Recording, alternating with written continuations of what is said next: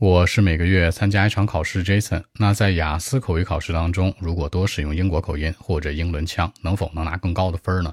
首先要看自己的分数段。我们按照具体分数来看，以六点五为例，如果你的目标分是六点五，说白了你是五分想中六点五，或者四分想中六点五，是这样的话。那英不英伦腔，英不英国口音不太重要，因为你要解决的是听懂问题，并且马上作答，而且有东西可说，而且还能保持流利度，包括语法、时态、发音方方面面都没有太大的问题。在这个基础之上，你再去考虑这个什么样的腔调的问题。所以说的话呢，如果你的目标分是对六点五，说白了，水平可能不是特别好，是大部分人的正常水平的话，那其实你就先不要考虑这事儿，你要先解决的是什么呢？听懂问题。其次是有东西可说，然后不犯基本语法错误和词汇发音错误，然后再去考虑英伦腔会更稳妥。第二种情况就是说你的水平很好，Jason，我可能六点五分裸分，想冲七、七点五甚至八分。如果是这样的话，英伦腔是一个非常锦上添花的事儿。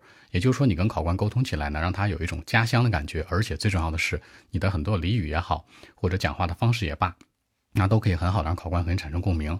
比如说，咱举个例子啊，以这个北京方言为例，我们知道北京人说话都是把这个音调放在一起，而且呢，很多字都捏在一起说的。比如说，我觉得你不好看，是吧？不好看这种的。那同样同理可推啊，那你英文当中也是这样啊。比如说中央电视台怎么说呀？中央电台，对吧？就是说你这个就是所谓的一个当地的一种腔调，当地的一种口音。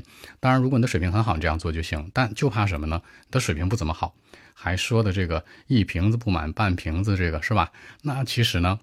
这时候就会失分，考官会觉得你怎么一会儿说的很地道，一会儿说的很不好呢？你是不是在背诵啊？也就是说，背诵这件事儿会因为这样的一个腔调问题被带进来。所以说，如果可以的话，按照自己的实际水平去区分，当然不见得六点五分是 Jason 说的最准的，有可能按照七分或者六分来算都是 OK 的。好，更多问题呢？微信 b 一七六九三九一零七。